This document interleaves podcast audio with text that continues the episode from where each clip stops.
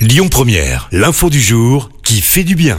Et on vous parle ce matin d'un héros du quotidien à Orléans. Son geste a ému tous les habitants d'une résidence en plein centre-ville.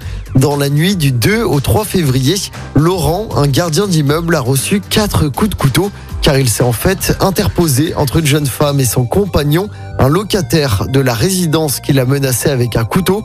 Laurent, ça fait deux ans qu'il est gardien de cette résidence. Il a déjà été confronté à des affaires difficiles, drogue ou violence conjugale, mais c'est la première fois qu'il a été blessé. Et pourtant, si c'était à refaire, Laurent ferait exactement ce qu'il a fait cette nuit-là.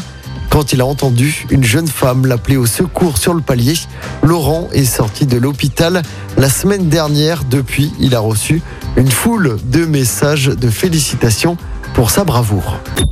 Écoutez votre radio Lyon Première en direct sur l'application Lyon Première, lyonpremière.fr et bien sûr à Lyon sur 90.2 FM et en DAB+.